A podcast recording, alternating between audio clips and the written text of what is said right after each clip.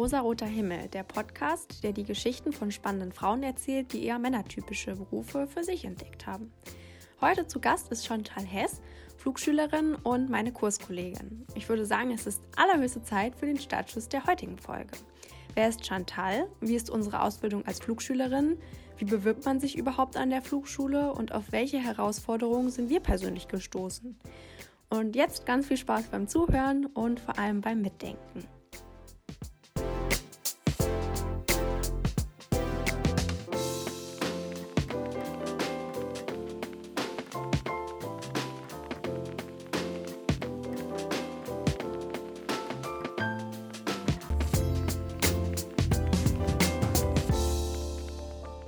Und herzlich willkommen zu der ersten Folge Rosa-Roter Himmel mit Besuch und zwar mit Chantal Hess oder wie ich sie nenne, Shani. Ähm, Shani ist leider meine einzige Kurskollegin während meiner Ausbildung und wir haben sogar das Auswahlverfahren zusammen überstanden, über das wir heute auch noch sprechen werden.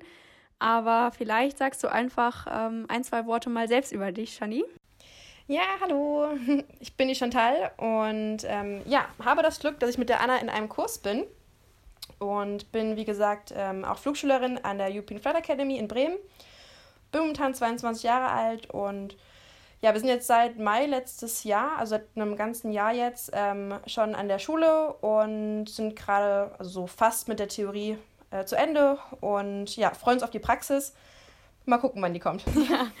Ähm, ja, vielen, vielen Dank schon einmal für deine Zeit und dafür, dass wir uns heute ein bisschen zusammen über unsere Ausbildung unterhalten können. Und da würde ich auch schon zu der ersten Frage kommen, die ich mir aufgeschrieben habe. Ähm, wieso wolltest du eigentlich damals Pilotin werden und wann ist die Idee, beziehungsweise ja, kann man schon sagen, dieser Traum, den wir irgendwie alle an der Flugschule haben, entstanden? Mm, ja, also bei mir war es halt so ziemlich spontan. weil ich bin nämlich, ähm, als ich ja, vom Abitur gegangen bin, war ich sehr jung und habe ein Jahr studiert. Und äh, dann wurde ich 18 und dann ist mir so ein bisschen die Decke auf den Kopf gefallen. Und dann habe ich mir gedacht, okay, ähm, ich, vielleicht auch, sollte ich doch lieber raus, einfach mal die Welt sehen. Und meine Mama hatte gerade zu der Zeit ähm, einen Artikel gesehen, dass die Lufthansa nach Flugbegleiterin sucht. Da habe ich mich dann sehr spontan beworben und ja, war dann auf Strecke und habe dann direkt gemerkt beim ersten Mal, dass ich eigentlich nach vorne möchte, weil wir als Flug Flugbegleiter auch äh, vor einem Cockpit landen und starten dürfen. Und das hat mich direkt begeistert. Und deswegen war es für mich keine Frage, dass wenn ich das ganze Leben mit dem Fliegen weitermachen würde, ähm, dass ich nach vorne möchte. Ja, ich finde das irgendwie total spannend, weil bei dir war das ja echt super spontan und irgendwie auch keine Sache, die du seit deiner Kindheit machen wolltest, sondern das ist dann irgendwie ganz zufällig, hat sich das irgendwie so entwickelt und äh, ja, du hast festgestellt, dass du das gerne dein Leben lang machen möchtest. Ja, es war irgendwie, also ja, manchmal frage ich mich auch, warum ich nicht vorher drauf gekommen bin, weil bei den meisten ist es ja wirklich so, dass sie schon seit Kindheit irgendwie Pilotin sein möchten. Aber wirklich, das war bei mir einfach. Ich habe mich davor nie Gedanken drüber gemacht, Pilotin zu werden, weil ich vom Land komme und wir hier alle nicht wirklich verbunden sind mit der Fliegerei. Und ja, ich bin froh, dass ich da einfach sozusagen reingeschmissen worden bin. Ja, ich auch. definitiv. Ja, ich bin sehr, sehr froh. Ähm, ja, definitiv. Also wir sind ja super wenig Mädchen und ähm, wenigstens eine im Kurs zu haben, da habe ich mich so gefreut. Ja, total. Da habe ich mich schon bei unserem Auswahlverfahren so gefreut, dass das geklappt hat und wir auf jeden Fall zu zweit schon mal zusammen sind. Und dann habe ich natürlich gehofft, dass noch irgendein anderes Mädchen kommt. War dann leider nicht der Fall, aber ich bin super happy darüber und gut, dass du es gemacht hast. Ähm, was, was sind denn die Dinge, ähm, die dich dann am meisten irgendwie daran fasziniert haben? Oder ja, was sind so Sachen, wo du, wo du dachtest, deshalb will ich ins Cockpit und ich will es unbedingt machen? Ja, also für mich waren es eigentlich, muss ich ganz ehrlich sagen, nicht so die technisch relevanten Sachen.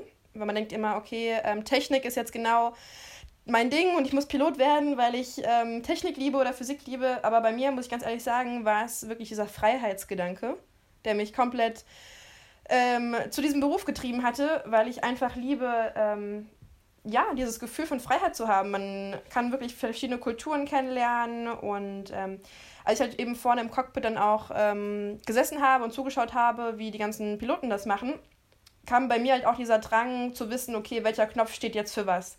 Oder halt eben diese, ähm, ja, diese Motivation, okay, irgendwann möchte ich diesen Knopf drücken. Oder auch diese Funksprache können, zu können. Und das, ja, das fand ich wirklich sehr inspirierend und halt sehr interessant. Deswegen glaube ich, habe mich das dann wirklich von Anfang an nicht mehr losgelassen. Und ähm, ja, das ist halt leider hat gar nichts mit Technik zu tun, weshalb ich das alles gemacht habe. Aber das heißt natürlich auch, dass man es ohne ähm, Technik mh, mm, ja, schaffen kann. Definitiv. Also ich finde, es ist auch einfach diese Faszination irgendwie dahinter, wenn man ja so langsam auf die Startbahn rollt und dann sieht man so die ganzen Lichter vor sich und man bleibt ja dann auch noch so einen kurzen Moment stehen, bevor dann ähm, ja das, das Gas oder quasi kommt und dann geht's so los und irgendwie, ja, das ist, das ist was, was ich auf jeden Fall auch total cool fand. Und auch, dass du gesagt hast, diese Freiheit irgendwie dahinter, was ich auch immer ganz ähm, toll fand, ist irgendwie so der Umgang der einzelnen Crewmitglieder untereinander. Das ist total ungezwungen und ähm, jeder versteht sich gleich, obwohl man ja sich noch nie gesehen hat und auch noch nie zusammen miteinander gearbeitet hat. Ich meine, das kannst du natürlich äh, am besten, am besten ähm, bezeugen, weil du in dem Job auch schon selbst gearbeitet hast. Aber ja, das ist irgendwie auch eine Sache. Ja, es ist, es ist wirklich super locker. Also man spricht dich auch immer mit Vornamen an und ähm, es ist eine echt tolle Atmosphäre, die man dort hat und es macht auch halt eben Spaß, vor allem weil man auch immer neue Leute kennenlernt und man jeder Umlauf ist wirklich mit einer mit anderen Personen, mit einer neuen Crew und das macht es auch so spannend, weil du nie weißt, also jeder, jeder Flug ist anders. Es ist wirklich kein richtigen Alltag, den man hat. Und ähm, genau, da muss man aber flexibel dafür sein. Ja, ja, definitiv. Ja, du hast jetzt gesagt, dass du damals noch nicht so wirklich ähm, in deiner Kindheit oder Jugend ähm, mit dem Beruf in Berührung gekommen bist. Du hast aber gesagt, dass du während der Schule schon ein Studium quasi absolviert hast. Und da interessiert mich natürlich, ähm, ja, was du da genau gemacht hast und was vielleicht auch deine Lieblingsfächer und ähm, besondere Stärken oder Ausprägungen, die du während der Schulzeit hattest. Oh, das es witzig. Die sich da herausgestellt haben. ja, ich habe, ähm, sagen wir so, ich habe was ganz anderes vorher im Kopf gehabt, als ich jetzt im Kopf habe.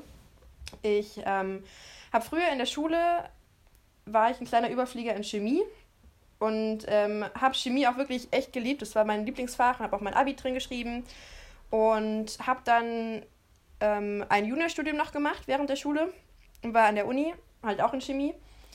Aber das hat jetzt halt gerade gar nichts damit zu tun mit der Fliegerei. Im Endeffekt kam es halt so, dass ich ähm, nach meinem Abi, da war ich halt noch 17 und habe gedacht, okay, ähm, was machst du jetzt? Am besten was mit Chemie.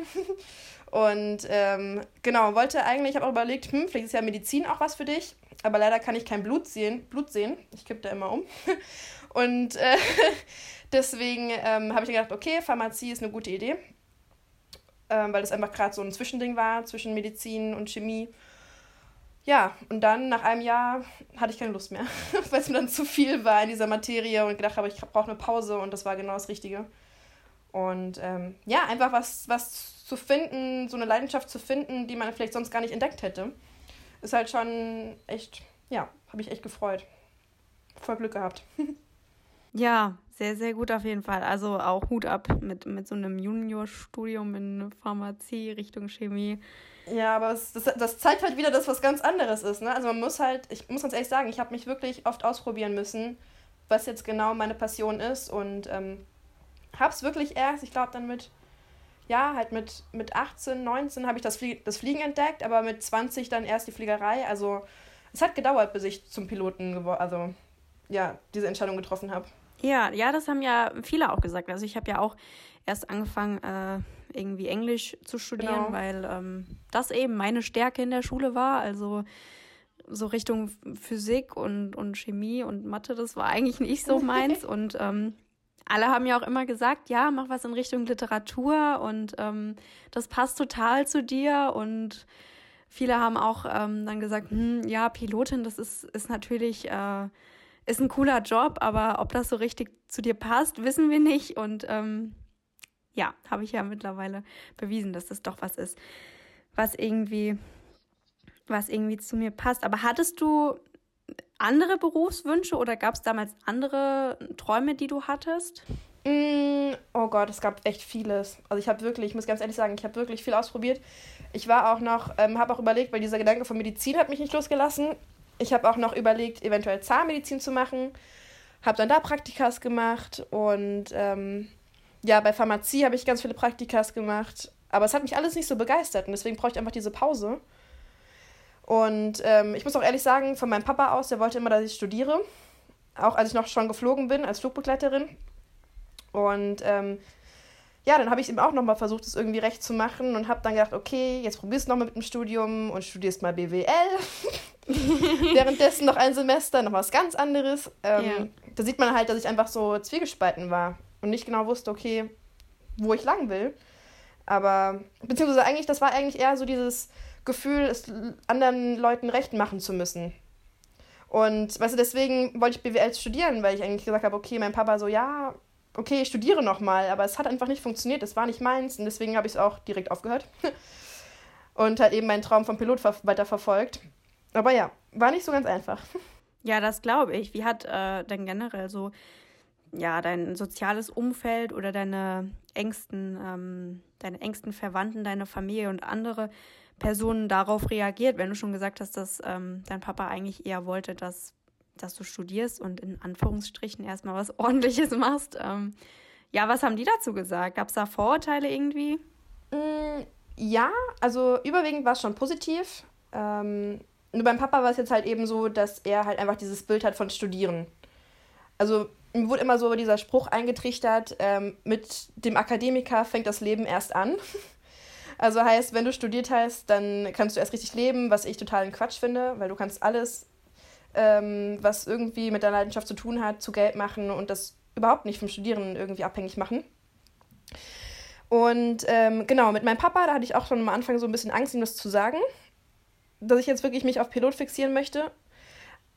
Aber ich muss ganz ehrlich sagen, ähm, die Angst war auch irgendwie unbegründet, weil er hat dann auch schnell gemerkt, dass es meine komplette Leidenschaft ist und habe mich dann auch seitdem auch komplett unterstützt wo ich auch wirklich sehr dankbar drüber bin, aber einfach diese Hürde, dass man drauf zugeht und sagt, okay, das möchte ich nicht machen, selber Grenzen setzt, seinen eigenen Weg zu gehen, ähm, das hat schon Überwindung gekostet. Ähm, ja, bin ich auch wirklich froh drüber, dass es alles gut gelaufen ist. Und mit anderen war es jetzt so, ich war ja früher Flugbegleiterin.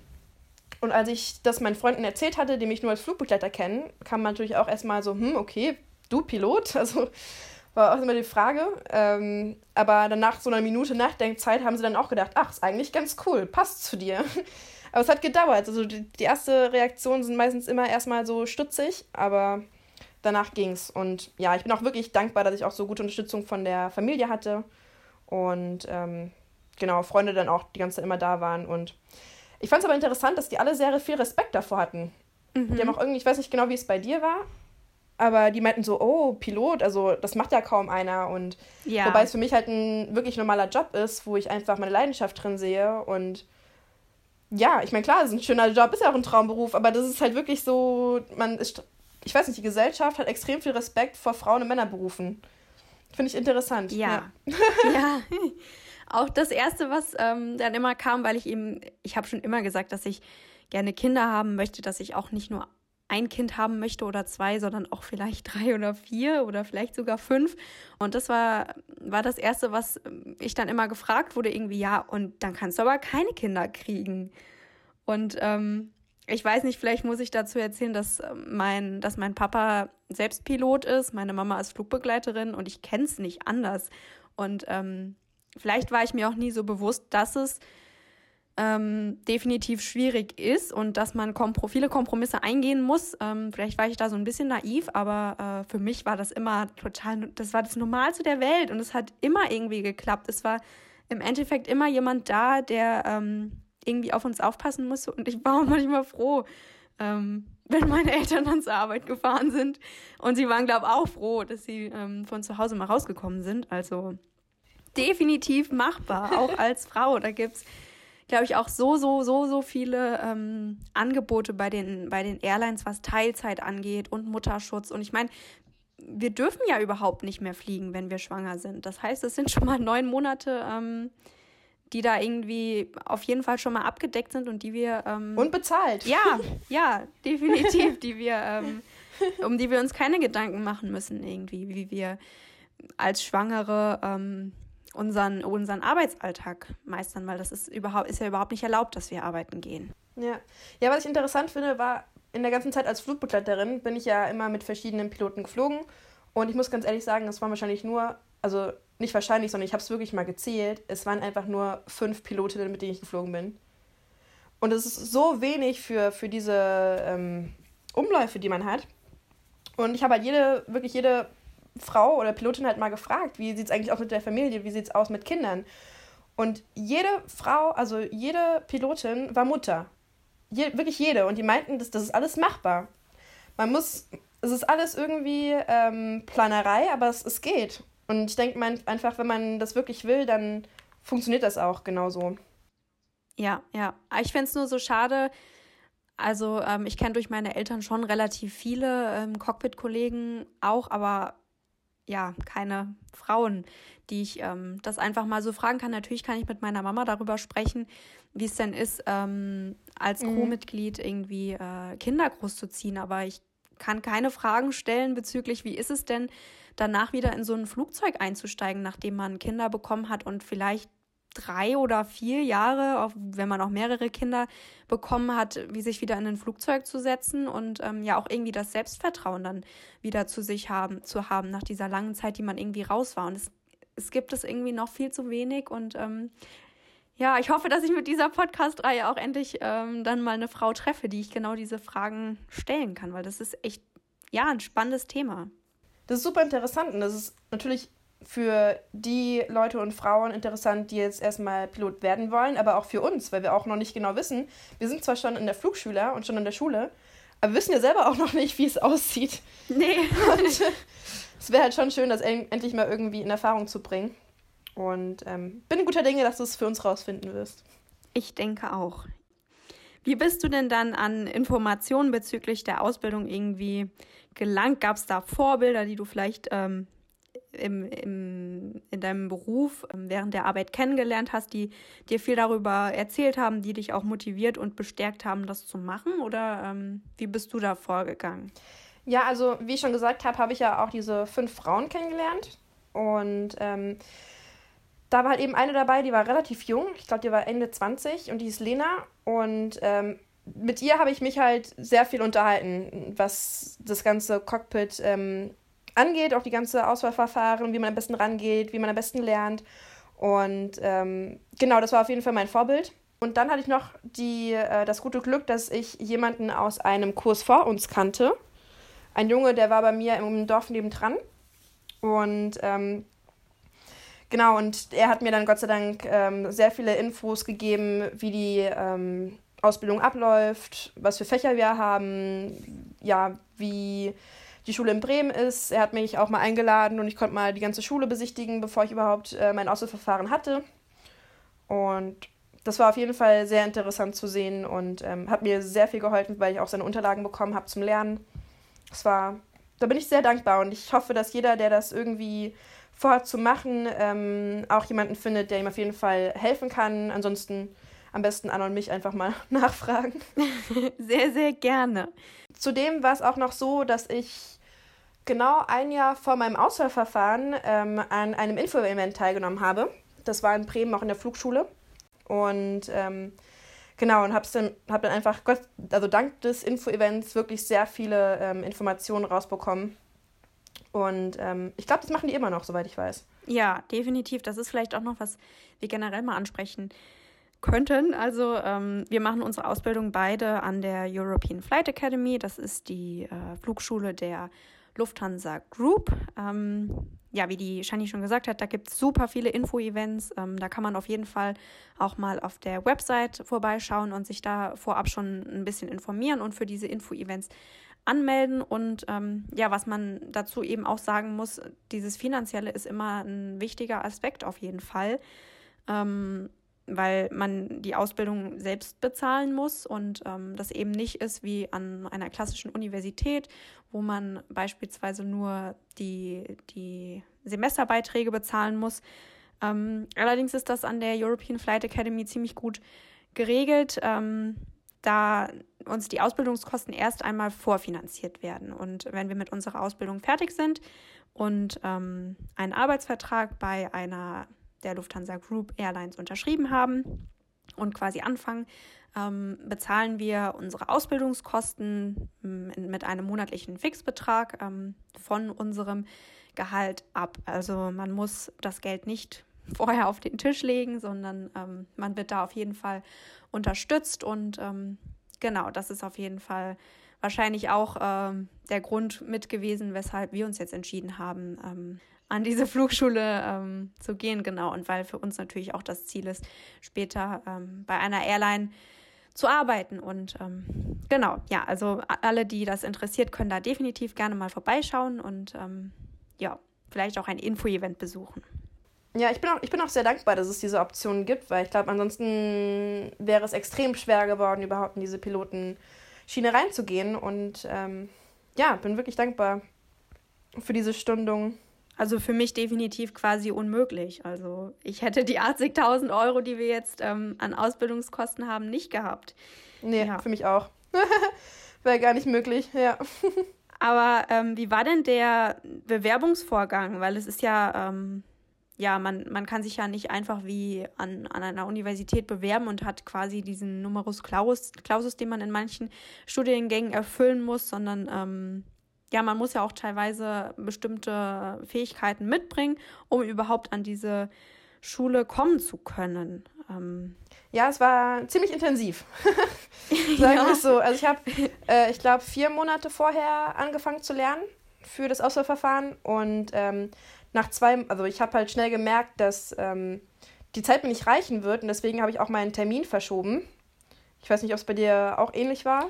Ja, ich habe tatsächlich ähm, mich einmal beworben und war mir dann, das war auch diese Findungsphase irgendwie nach dem Abitur, wo ich nicht so wirklich wusste, ob das jetzt das Richtige für mich ist oder nicht. Ähm, und habe meine Bewerbung wieder zurückgezogen und habe mich dann irgendwann nochmal neu beworben. Ähm, ja, weil ich irgendwie nicht den, den Mut hatte. Und äh, es ist ja, man hat bei diesem Test eben nur eine Chance. Und ähm, ja, irgendwie war das, war das für mich halt so das Nonplusultra und das war das, das Einzige, was ich mir irgendwie für mein Leben dann am Ende vorstellen konnte. Und diese Chance wollte ich natürlich auch ähm, nicht einfach so leichtsinnig irgendwie vergeben. Und ja, wie gesagt, also es lag auch an mir selbst, äh, nicht nur an, an diesem Test, sondern ich hatte auch einfach irgendwie nicht den Mut, zu diesen Tests hinzugehen. Und ähm, ich hatte auch nicht das Selbstvertrauen in mich und kann es auch ehrlich gesagt immer noch nicht glauben, dass ich ähm, das jetzt geschafft habe und an dieser Schule bin. Ja. Ja, auch nicht. Ich meine, manchmal fehlt auch einfach einem so der Kick ja,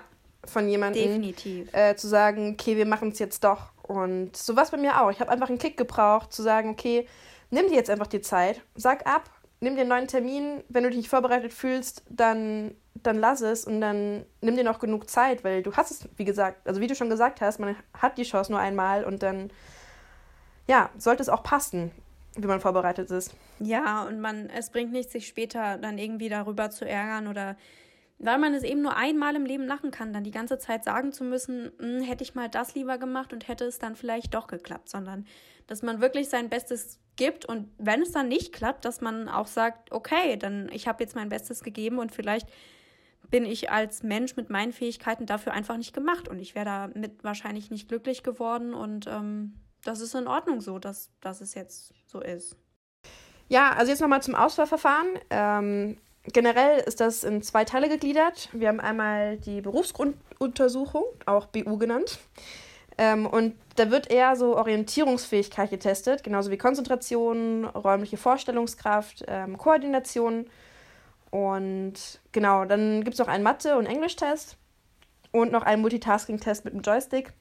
Aber für alles hat man Gott sei Dank ausreichend Zeit zum Üben und die Materialien werden Gott sei Dank auch ähm, zugestellt. Das heißt, dieser Teil ähm, ist wirklich, wo man sich einfach sehr, sehr gut darauf vorbereiten kann. Und da bin ich auch sehr dankbar. Zwar lange vorbereiten, aber es lohnt sich. genau. Ähm, der zweite Teil ist dann die GQ.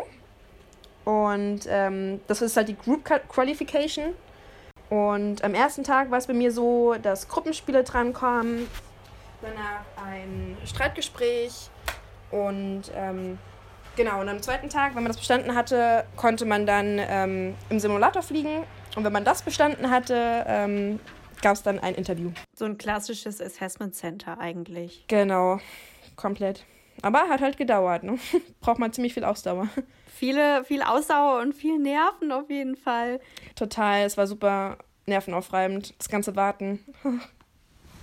Froh, dass es vorbei ist. Ja, definitiv. Was würdest du denn sagen, hm, muss man für den Job generell mitbringen und was kann man sich vielleicht noch aneignen oder ja, was sind so die wichtigsten Dinge für dich?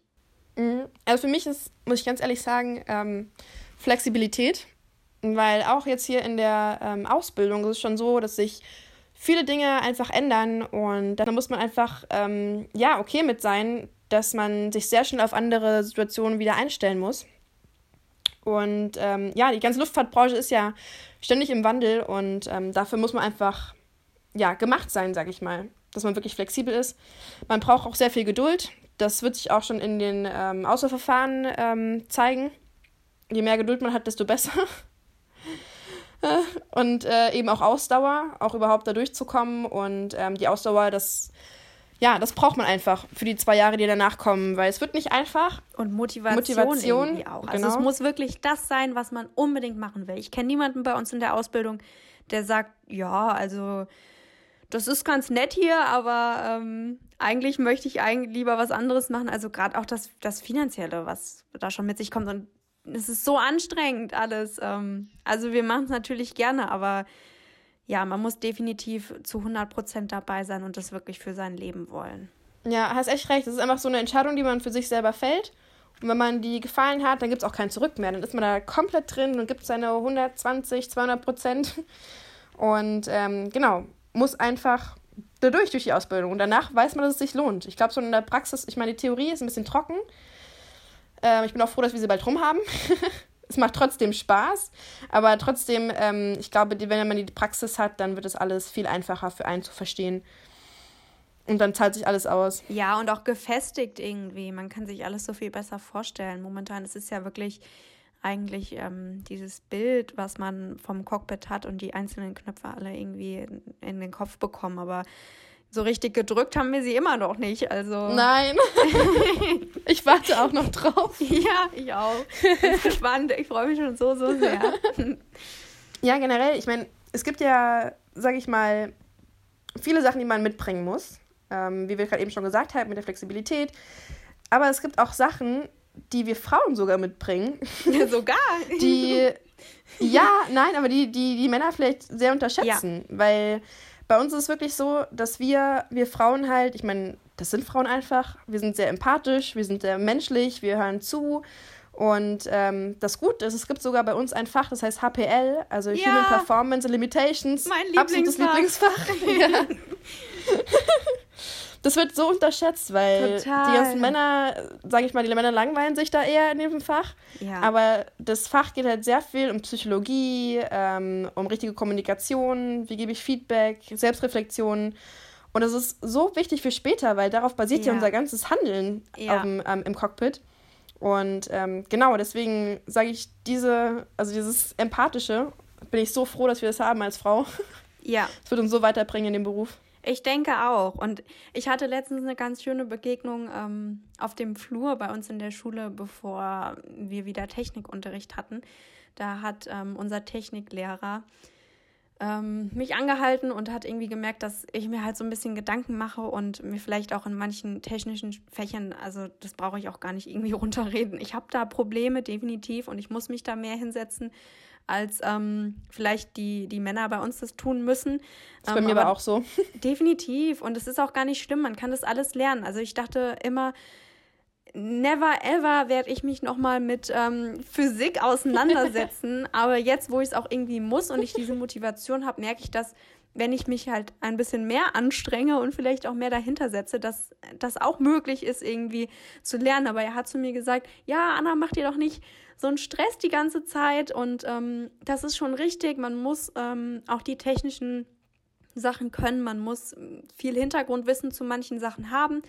Aber du bringst doch so viele andere Sachen mit, die vielleicht, ähm, ja, die, die Jungs, die hier sitzen, nicht mitbringen oder nicht so, wie du die mitbringst. Und das sind auch Sachen, die später wichtig sind im Job. Und dass ich mich nicht immer so selbst runtermachen soll, sondern ähm, ja, dass ich eben meine ganz eigenen Stärken und Fähigkeiten irgendwie mitbringe. Und das fand ich sehr, sehr nett. Also Da habe ich mich so gefreut. Ja, total. Ich finde, das nimmt auch einen den Druck total weg, wenn wirklich so eine Lehrperson ja. mal auf einen zukommt und man sagt, es ist überhaupt kein Problem.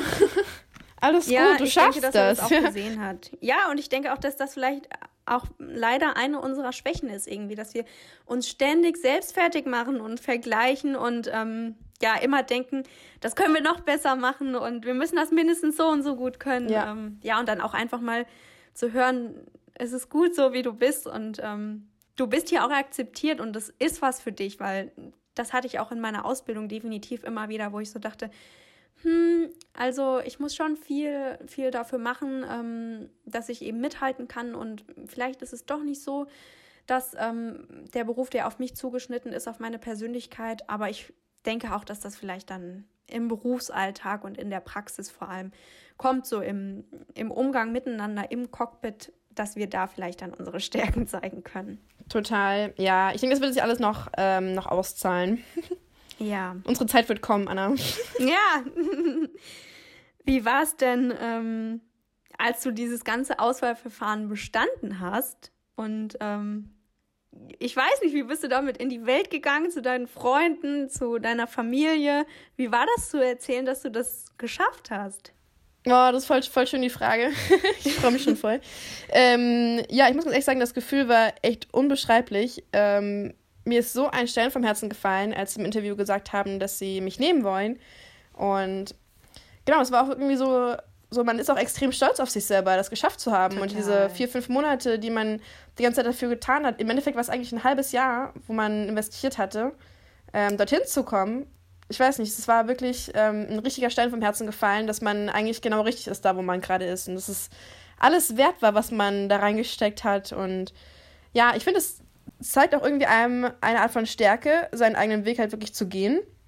Und wirklich nicht den zu machen, der vielleicht von der anderen oder von, von der Gesellschaft von dir verlangt wird. Meistens ja wirklich so, dass wir Frauen irgendwie vielleicht in Medizin gehen, was ja auch total okay ist. Aber natürlich nicht jede Frau. Und es zeigt einem, okay, es ist stark oder es ist mutig, wirklich meinem Herzen zu folgen und was zu machen, was vielleicht andere nicht machen. Und ähm, genau. Vor allem, wenn es so der größte Traum ist irgendwie und man es ja. unbedingt machen möchte. ich habe auch angefangen zu heulen. Ich auch total. Ich war so aufgelöst. Ich, das war wirklich die, die zwei Tage. Das war das intensivste, was ich in meinem ganzen Leben, glaube ich, gemacht habe. Das war so ein Wechselbad der Gefühle. Wir haben immer, ja. auch in den Pausen, die wir irgendwie hatten, dann, man war so, so glücklich, als man den ersten Tag schon irgendwie bestanden hat und am zweiten Tag saß man wieder genauso angespannt da und und dann danach ist so alles, der ganze Stress von einem abgefallen und man war einfach so erleichtert und dann bei mir sind auch die Tränen nur noch geflossen, weil ich irgendwie so stolz war und weil ich auch ähm, so froh war, dass es jetzt wirklich schlussendlich ist, dass ich ja den Beruf irgendwie später ausführen kann und die Ausbildung anfangen kann. Das war irgendwie. Und ich habe, wie gesagt, ich habe bis zum Ende nicht gedacht, dass ich da durchkomme und dass ich das schaffe. das weiß ich noch. Ja. Du hast so viel gezweifelt. Total. Ich meine, jeder hat gezweifelt, aber Anna wirklich am meisten.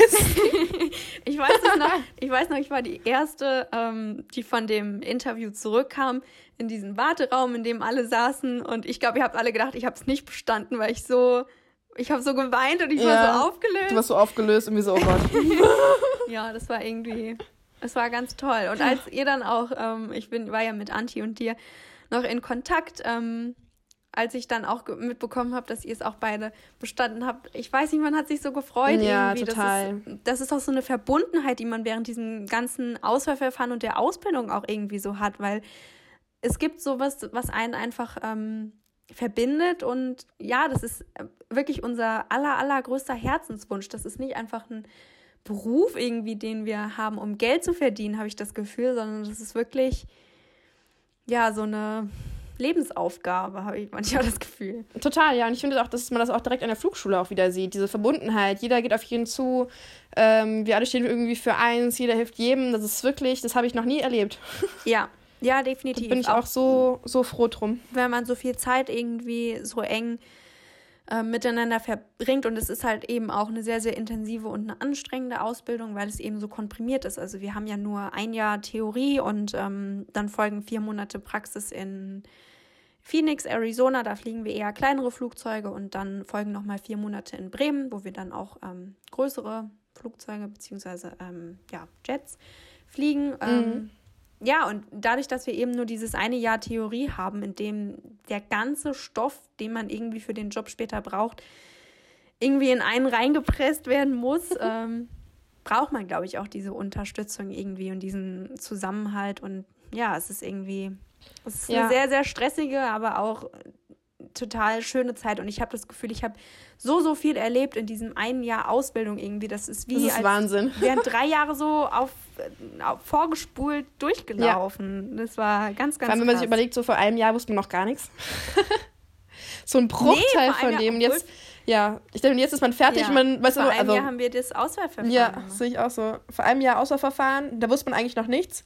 Jetzt haben wir den ganzen Stoff durchgeprügelt. Ja. Wir denken, wir wissen nichts, ja. aber wenn wir drüber erzählen, wissen wir es. ja. ja, natürlich noch nicht, noch nicht praktisch irgendwie. Wie gesagt, es ist immer blöd irgendwie, wenn man weiß, was der und der Knopf macht. Ähm, ja, aber man ihn nicht drücken ja. darf. Wird schon. aber das kommt noch. Vielleicht wollen wir noch ein bisschen über unsere Ausbildung selbst sprechen. Und ich dachte, das ist vielleicht so ein ganz lockerer Einstieg ist, ähm, wenn wir einfach mal drüber reden, was denn so unser typischer Tagesablauf eigentlich an der Schule ist. Oh ja. Was machst du morgens? Interessant. als erstes. Das ist etwas, wo ich mir noch nie Gedanken drüber gemacht habe. Ähm, genau, also als erstes stelle ich mir einen Wecker, den ich meistens immer wieder überhöre und wieder auf Snooze drücke. Ja, egal. ähm, genau, auf jeden Fall ist es halt so, dass wir um, ja, ich bin meistens immer so gegen 8 Uhr in der Schule, fahre immer mit mhm. dem Fahrrad hin, das ist echt entspannt. Ich glaube, du, du kommst ja mit der Bahn. Was machst du vor der Schule? Vor der Schule? Das ist was, was mich sehr fasziniert, dass du echt? das irgendwie, dass du das so in deinen Tagesablauf eingeplant hast. Deswegen war es wichtig, irgendwie darauf einzugehen, weil ich das so cool finde. Ja, vor der, also ich stelle mir den Wecker immer relativ früh. Also ich stehe meistens sogar schon eineinhalb Stunden vorher auf, wenn nicht sogar zwei bevor mhm. ich raus muss. Und ähm, genau, was ich halt mache, ist, ich mache mir zuerst mal einen Tee, mache mir so einen Ingwer, Zitronentee, und ich bin in meinem Bett und dann gehe ich erstmal so den Tag durch für mich. Ähm, okay, wie sieht mein Tag aus? Was habe ich für, für Pläne? Schreibe mir auch einen Plan. Ähm, schreibe mir dann auch sehr viel, wofür ich dankbar bin, einfach um halt eben gut in diesen Tag zu starten. Und dass man ja. das alles nicht als selbstverständlich sieht. Und das mache ich wirklich jeden Tag, zu sagen, okay, ich bin dankbar für die Schule oder für meine Freunde, was auch immer. Und man findet immer irgendwas, auch wenn es nur was Kleines ist. Und genau, danach meditiere ich noch um die, ja, meistens sind es 10 Minuten, wenn es gut läuft, 20. Und ähm, ja, bringt mich einfach wieder so ein bisschen zurück und gibt mir einen wirklich guten Start in den Tag, weil ich dann wirklich mit komplett positiver Energie reinstarte und denke so, okay, das wird ein guter Tag. und ja, und das ist vielleicht auch so eine Stärke von Frauen ja. irgendwie, weil, also ganz ehrlich, ich wenn es jemanden gibt, Hut ab, aber ich kenne keinen Mann, der das macht. Nee, das stimmt. Und der sich sagt, oh ja, ich stehe ähm, anderthalb bis zwei Stunden, bevor ich eigentlich aus dem Haus muss, stehe ich auf und dann mache ich mir erstmal einen Tee und dann plane ich sehr organisiert meinen ja. Tag. Und ja, ich finde, das ist auch so eine Sache. Ich muss auch ganz ehrlich sagen, ähm, dass ich finde, dass wir auch manchmal einfach ein bisschen mehr machen müssen als die Männer, so gefühlt. Ich finde, wir müssen vielleicht nicht mehr machen, aber wir sind dazu geneigt, sehr viel reinzugeben, unsere 200 Prozent zu geben. Und ähm, ich denke, das merkt man auch jetzt mit dieser Morgenroutine, dass man sagt, okay, ich brauche einfach diesen, diesen Ausgleich dafür, für die ganze Energie, die ich reinstecke. Die kommt ja nicht von irgendwo her. Ja, ich finde, das, das, das gibt einfach sehr viel Energie. Und dann, ja, wenn du in der Schule bist, dann hast du auch wirklich Bock drauf auf den Tag. Und genau, dann gegen 8.20 Uhr geht die Schule los. Und danach haben wir dann ähm, drei Blöcke. Und die sind eineinhalb Stunden lang, ne? Insgesamt. Ja, einer. Genau. Genau, eineinhalb Stunden äh, die erste, dann haben wir wieder 30 Minuten Pause, und dann wieder äh, eineinhalb Stunden und dann haben wir eine ganze Stunde Pause circa. Und ähm, dann der letzte Block. Und wir sind meistens eigentlich immer so gegen Viertel nach zwei fertig. Und das ist super entspannt, weil du dann wirklich noch extrem viel Zeit hast zum Lernen. Die Zeit brauchst ja, du auch. Ja, die wir auch brauchen, ja, definitiv. Ja. Aber dann kannst du auch irgendwie vielleicht, wenn du wirklich so lange gesessen hast, kann man auch irgendwie noch Sport einbauen. Mhm. Dass man sich wenigstens ein bisschen bewegt, wenn man wirklich sehr lange sitzt. ja. Genau. Ja, das ist so mein Tagesablauf. Also eigentlich immer so nach der Schule noch lernen und dann abends kurz in Sport und dann nach Hause und dann ein Avocadobrot machen und dann geht's ins Bett. ähm, wie fühlst du dich denn als Mädchen unter den ganzen doch schon vielen ähm, technikbegeisterten Jungs, die da so in der Schule sind. ja, ich finde zum einen natürlich ein bisschen stolz, wenn man so eines der einzigen Mädchen ist, ähm, wobei auch irgendwie es sehr schade ist. ja. Es, es, wäre wirklich schön, es wären mehr. Ähm, deswegen, ich fühle mich eigentlich manchmal auch echt verloren, muss ich ganz ehrlich sagen, weil manchmal kommt die Frage wirklich so, gehöre ich eigentlich hier hin? Also das ganze Zweifeln kommt eigentlich nur, da man die ganze Zeit jeden Tag mit Technikfreaks irgendwie umgeben ist, die ja. Simulator fliegen und ähm, man meistens bei verschiedenen Themen gar nicht mitreden kann, weil man selber nicht Simulator fliegt oder ja, sich nicht zu 100% jetzt mit jedem einzelnen Flugzeugtyp auseinandergesetzt hat. Und was auch voll okay ist, weil das alles ja, später definitiv. noch kommt. Und ich finde es auch wichtig, dass, also ich finde es schön, dass du das so herausstellst, weil mir schreiben so viele Mädchen ähm, auf Instagram und fragen, ja, ich bin jetzt in dem und dem Fach in der Schule nicht so gut und ich weiß nicht, ob ich das kann und ähm, das ist alles gar kein Problem. Und wir schaffen es ja nee. auch irgendwie, obwohl wir jetzt nicht die, die größten, wie du gesagt hast, Technikfreaks sind und ähm, uns das natürlich schon irgendwie dann auch interessiert und ähm, ja, ich, ich denke, dieses Interesse ist auch einfach mit der Ausbildung ganz ehrlich gekommen. Also ich hätte vorher mir nicht Gedanken darum gemacht, wie das Fliegen eigentlich funktioniert oder wie so ein Elektromotor oder so klappt. Keine Ahnung, aber das kommt dann einfach irgendwie, ja. das entwickelt sich so. Genau so, ja. Ja, und ja, ich, ich finde, das ist ganz wichtig irgendwie. Das ist überhaupt nicht schlimm und ähm, bitte, wenn ihr Lust darauf habt, dann bewerbt euch und seid nicht so doof wie ich und zieht die Bewerbung wieder zurück oder so ein Schwachsinn. Also ja, ich bitte, glaub, bitte machen. Einfach, ja, die entscheidende, die entscheidende ähm, Aussage ist einfach, macht einfach. Wenn ihr Lust drauf habt, einfach machen.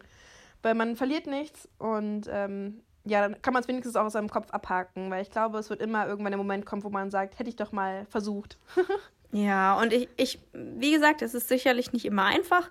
Es war sicherlich auch ähm, nicht immer einfach und wäre vielleicht eine schönere Zeit noch gewesen, wenn wir ein bisschen mehr weibliche Unterstützung gehabt hätten. Aber wir hatten ja auch ganz, ganz, ganz tolle Jungs im Kurs, ähm, genau. mit denen wir genau. uns super verstanden haben. Ja. Ja, ja noch, noch eine andere Sache. Nochmal dadurch, dass man manchmal denkt, so sich ein bisschen ähm, verloren zu fühlen mhm. in so einer Männerdomäne. Ähm, ich finde, man muss sich einfach wirklich öfters sagen, ich gehöre hierhin. Ich bin genau da, wo ich gerade sein möchte. Und ja ähm, ich habe auch, ich habe halt auch Qualitäten, die ich, die mich vielleicht irgendwie von anderen abheben, was wir auch schon gesagt hatten, ja, dass wir Frauen einfach was anderes mitbringen und das ist auch gut so und die machen mich auch zu einer guten Pilotin. Ich brauche nicht nur dieses Technik und Physik und Mathe. Definitiv. zu sein. Definitiv. Und ich finde, bei uns ist es immer ganz gut, dass wir dieses Auswahlverfahren irgendwie gemacht haben, weil das ist irgendwie, ja, manchmal Beweis genug, dass wir da schon irgendwie richtig sind. Also das schaffen ja auch nicht alle. Findest du, dass es irgendwie besondere Hürden gab, die ähm, du nehmen musstest, besonders als Frau? Mm, ja, schon. Weil ich finde nämlich, das hört sich jetzt so doof an, aber ich finde, wir Frauen mussten uns immer noch unseren Respekt verdienen. Ja. Ich weiß nicht, wie es bei dir war, aber für mich fand ich so, okay, ich muss jetzt hier irgendwie auf den Tisch schauen, weil ansonsten hören mir die Leute nicht zu. Ja, man hatte, man hat immer das Gefühl gehabt, so, äh, also manchmal kamen natürlich schon so Kommentare ähm, und ähm, ich dachte immer, es wurde die Klasse gefragt, wenn der Lehrer so gefragt hat, und habt ihr das verstanden? Und dann ja. habe ich immer so in den Kurs geguckt und, und dachte so, alle nicken jetzt. Und bis ich dann mhm. gemerkt habe, dass er halt uns beide meint. Ja. Ähm, Vielleicht war es auch nett gemeint. Also ich will da gar niemanden irgendwie verurteilen, aber es fühlt sich natürlich schon nicht so schön an, wenn man dann immer wieder gefragt wird, und habt ihr das jetzt auch verstanden? Ja, ja ich, ich denke, es ist halt vielleicht einfach noch nicht so normal. Oder was mhm. heißt normal, aber es ist noch nicht so etabliert, dass jetzt auch einfach mehr Frauen irgendwie diesen Beruf ausführen wollen. Und ich verstehe auch gar nicht, wieso man immer davon ausgeht, nur weil jemand männlich ist, dass er dieses Thema jetzt besser versteht. Also ja, stimmt. Ja, das kann ich sehr gut nachvollziehen, was ja. du was du meinst. Ja, bei mir ist auch irgendwie so, ich finde es auch manchmal, ich bin halt eben Klassensprecherin, habe ich mir halt eben am Anfang halt mich direkt gemeldet, weil ich einfach Lust drauf hatte. Ja. Und ähm, es ist manchmal echt anstrengend, diese ganze Männerherde zum Zuhören zu bringen und einfach die Meinung zu sagen und dass alle gleichzeitig einfach still sind, das ist wirklich, ja, eine sehr große Herausforderung, dass sie dir zuhören. Aber ich bin immer wieder stolz, wenn sie es machen. so. Findest du, dass dich, das, dass dich die Ausbildung in der Hinsicht irgendwie verändert hat? Also bist du Auf dadurch selbstbewusster geworden und Ja. Also die Frage kann ich direkt mit Ja beantworten. ja, Weil bei mir war es halt so, ich war mit 18, wo ich Flug Flugbegleiter geworden bin, noch ein sehr schüchternes, junges, kleines Mäuschen. Und habe mich wirklich nicht getraut, meine Meinung irgendwie zu sagen, beziehungsweise meine Meinung auch sehr viel abhängig gemacht von anderen Leuten. Ähm, und was sie halt mir gesagt haben, und dann habe ich einfach die Meinung halt eben aufgenommen und gesagt, okay, das ist jetzt meine Meinung, aber dabei war es Ja. gar nicht meine Ansicht. Und ähm, genau, und das hat mich einfach gelehrt, dass ich einfach sage, okay, ich muss mir mein eigenes Bild, Bild irgendwie ähm, kreieren, meine eigene Meinung ja vertreten und so langsam funktioniert's. ja, ich finde das total schön zu hören, definitiv. Aber es, Ja. es, es verändert einen, die Ausbildung. Vor allem, das merke ich auch bei dir. Bei dir war es auch so, wo ich dich kennengelernt hatte. Du warst auch noch relativ schüchtern gewesen und jetzt ist einfach, Mhm. ich meine, du machst einen Podcast. Ja, es ist wirklich eine extreme Veränderung und das, das tut uns auch allen extrem gut. ja. Einfach, ähm, ja, das ist eine extreme Entwicklung, die wir durchmachen. Ja, das sind so Herausforderungen, die sich eben vielleicht auch gestellt haben, weil, weil wir Frauen sind und man uns vielleicht teilweise noch nicht so ganz ähm, ernst nimmt oder uns das noch nicht so ganz zutraut. Und ja, man lernt da definitiv irgendwie auch mal auf den Tisch zu hauen und ähm, ja, sich nicht unterkriegen zu lassen ähm, und auch zu zeigen, auch wenn ich es schade finde, dass man immer wieder irgendwie sich seinen Respekt erarbeiten muss, aber das hat man definitiv gelernt in dem Jahr, ähm, sich zu beweisen und auch zu zeigen, was in einem steckt. Und was ich auch für mich festgestellt habe, ähm, das einfach für mich selbst auch zu sehen. Ja, Also das hatte ich definitiv vorher auch nicht ähm, und das ist immer noch nicht perfekt, aber ich stehe viel, viel mehr zu dem, wofür ich eben stehe und was ich mache. Und ähm, kann auch sagen, dass ich vieles an mir gut finde und sehe meine Stärken und Fähigkeiten auch viel, viel mehr als vorher. Also was sind denn deine Lieblingsfächer an der Schule? oh. Ein äh, Fach hatten wir schon gesagt. Ja. Das war HPL, also Human Performance Limitations. Mhm. Einfach weil es uns Frauen, glaube ich, auch ziemlich gut liegt. Ja. Und genau, und zum anderen gibt es noch Meteorologie. ja. Das ist Mhm. auch meins, weil ich habe auch mein Abi in Erdkunde geschrieben und da geht es halt die ganze Zeit eigentlich ums Wetter. Das finde Ja. ich auch sehr schön, weil du kannst es direkt anwenden. Du guckst den Himmel und siehst, ach, Ja. das ist eine Cumulonimbuswolke oder eine Cumulus oder eine alte Cumulus. Oder was könnte jetzt daraus passieren irgendwie? Ja, genau. das ist ziemlich Oh, cool. Wind. Wind von Westen. Was heißt das Wind. gerade? Ja. Mm, Wir tragen ja eine Uniform und ähm, dies bis darauf, dass halt die Hemden und Hosen anders geschnitten sind, eigentlich sehr, sehr einheitlich. Und wir tragen auch eine Krawatte, Frauen und Männer. Und ähm, findest du das cool oder sagst du, oh nee, das ist richtig doof? ja, also ich finde es zum einen, dadurch, dass die Begleiterschiene kam, habe ich ja die Mhm. ganze Zeit nur das Tuch getragen. Ja, Was auch sehr angenehm ist. Und ich glaube, ich werde es auch wieder tragen, wenn ich ähm, Pilotin bin, weil es einfach, es wir- wirklich sehr angenehm ist am Hals. ja. Aber ich muss ganz ehrlich sagen, ich finde es auch gerade ganz cool, die, die Krawatte zu tragen, weil es für Ja. mich auch einfach ein Zeichen ist, okay, ich bin ein Step weiter. Ich habe es aus der Kabine geschafft, ich bin da vorne. Und für mich ist dieses Krawatten, diese Krawatte wirklich ein Zeichen äh, vom Pilot. Ja. Und ähm, deswegen trage ich sie auch sehr, sehr gerne. Und ja, ich weiß nicht genau, wie Ja. wie du es siehst. Und wir sind eben auch irgendwie so auf einer, wir begegnen uns alle auf einer Augenhöhe. Und ähm, man sagt ja immer so, Kleider machen Leute. Und ich finde, dass man dadurch ganz, ganz anders irgendwie auch rüberkommt. Und das ist zwar nur ein kleines Accessoire, was man irgendwie trägt, aber es wird eben kein Unterschied gemacht zwischen Ja, Männern und. Frauen. Und Das das, ist sowas, was ich sehr, sehr, sehr, sehr cool finde. Irgendwie. Ja, schätze ich auch total. dem Podcast soll es ja auch vor allem um das Thema Female Empowerment gehen und wie wir vielleicht ähm, das in unserer Berufssparte oder in unserer Branche irgendwie noch besser machen können. Ähm, gibt es denn in der Flugschule oder hast du irgendwen in deiner Ausbildung kennengelernt, ähm, den du auch einfach mal so als weibliche Ansprechpartnerin irgendwie hattest, an, an die du dich wenden konntest? es wäre halt wirklich schön, wenn wir einfach mal zum Beispiel eine Co-Pilotin hätten und eine, eine ähm, Kapitänin, mit der wir uns auseinandersetzen könnten. Ja. Und ähm, das ist auch wirklich so ein Punkt, was halt wirklich noch getan werden kann. Ja, Ähm, einfach dieses bessere, diesen besseren Frauenzusammenhalt, Ansprechpartner zu haben, Unterstützung gegenseitig. Das ist einfach, was momentan an unserer Schule ein bisschen fehlt. Und ähm, ja, hoffe, dass sich das bald ändert. Ja, also ich hatte, ich hatte das, ähm, das, dasselbe Problem auch, dass ich einfach so Fragen hatte, die ich, ja, habe ich vorhin auch schon angesprochen, meinen Papa eben nicht fragen konnte. Also er hat, war eben nicht schwanger und hat keine ähm, Kinder bekommen. Und ähm, den einzigen Kontakt, den ich da irgendwann mal hatte, war, als ich äh, von Bremen nach Hause geflogen bin ähm, und ich mitbekommen habe, dass auf dem Flug eine Kapitänin vorne im Cockpit war. Und dann habe ich ähm, die Flugbegleiter gefragt, ob ich nicht mal ähm, ins Cockpit schauen kann, ob ich nicht mal Hallo sagen kann und vielleicht ein, mhm. zwei Fragen stellen kann. Ähm, und das war auch, das war total interessant, das war total spannend. Sie hatte leider keine Kinder, ähm, aber sie hat viel von Kolleginnen erzählt ähm, und wie sie das gemacht haben, wie das später mit der Teilzeit vielleicht auch geht.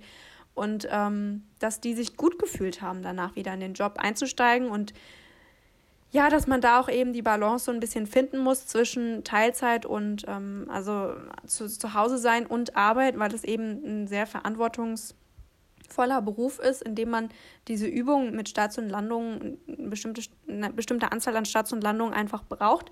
Und ja, das war irgendwie, natürlich ist das alles noch weit weg, aber einfach mal diese Frage stellen zu können, weil ja, man macht sich schon Gedanken darüber. Und was würdest du ähm, dir wünschen für, für zukünftige Flugschülerinnen, die, die an die Schule kommen?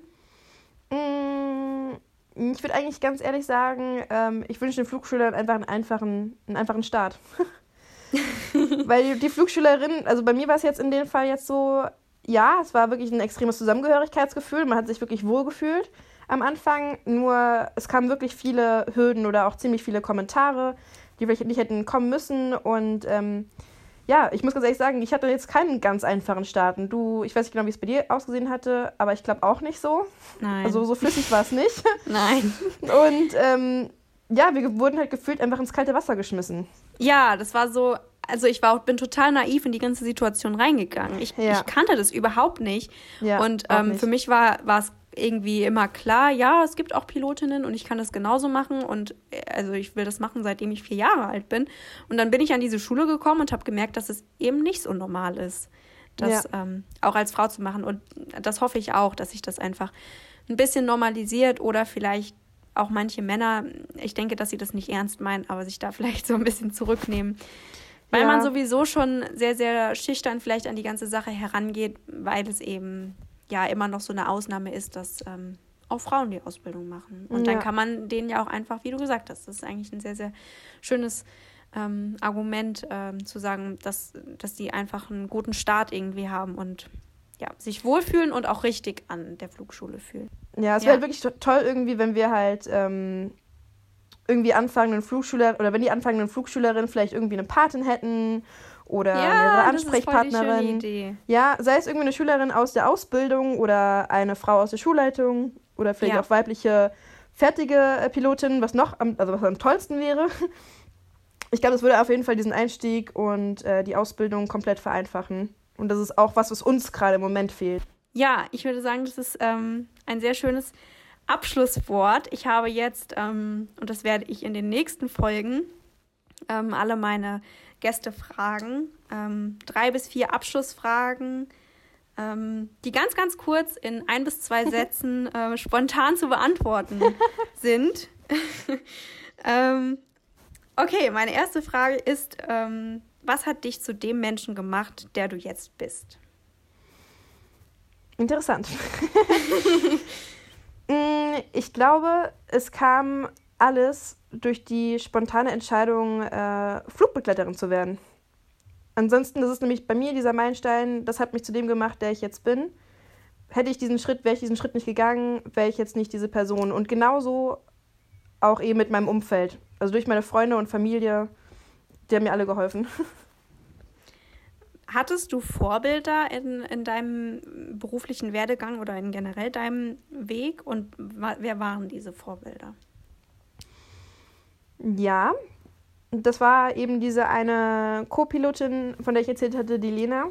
Mhm. Das war meine, ja, mein großes Vorbild und ähm, war auch froh, dass ich sie getroffen hatte. Wenn du drei deiner größten Stärken oder Fähigkeiten benennen dürftest, welche wären es? Ich würde sagen Selbstdisziplin. Würde ja. eurem Job ziemlich viel helfen. Ja. Mm, Ausdauer und in jeglicher Art irgendwie Motivation zu finden. Ja, ja, das verstehe ich, ich so, verstehe ich so, so gut. Ja. Was möchtest du anderen Frauen noch mit auf den Weg geben? Und wie kann man Frauen für deinen Job motivieren und stärken? Mm, ich denke, dass man sich einfach nicht von, von der Gesellschaft beeinflussen lassen soll. Und einfach versuchen, seinem Herzen zu folgen. Es macht keinen Sinn, ähm, wie zum Beispiel wie das mit meinem Papa, ja, dass ich, dass man anderen Leuten recht macht oder dass man denkt, anderen Leuten recht machen zu müssen. Weil im Endeffekt war es ja für die, für die Leute okay, dass du es machst. Es ist halt nur so, man muss halt diesen einen Schritt gehen ähm, und man irgendwie ja, sich überwinden, dass man wirklich hinter dem steht, was man macht. Und dann läuft auch alles, habe ich das Gefühl.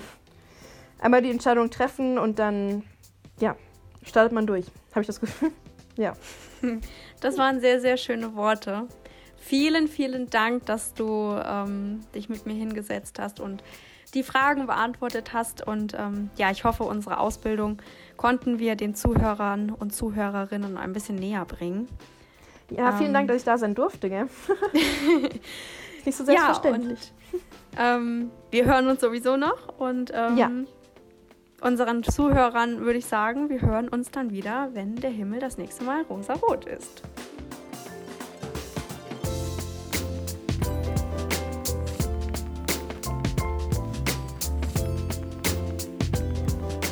Vielen Dank an Shani und vielen Dank natürlich auch an dich fürs Zuhören. Damit die Stimme, die ich hier spannenden Frauen gebe, von noch mehr Menschen gehört wird, würde ich mich sehr freuen, wenn du diesen Podcast an alle, die dieses Thema genauso spannend finden könnten, teilst. Vertreten ist der Podcast mittlerweile auch auf Instagram unter dem Namen Rosaroter Himmel Podcast. Dort könnt ihr mir auch gerne schreiben, Fragen stellen oder Feedback geben. Vielleicht habt ihr aber auch einfach Lust, eure eigene Geschichte in meinem Podcast zu erzählen. Ich würde mich riesig über noch mehr Gäste freuen.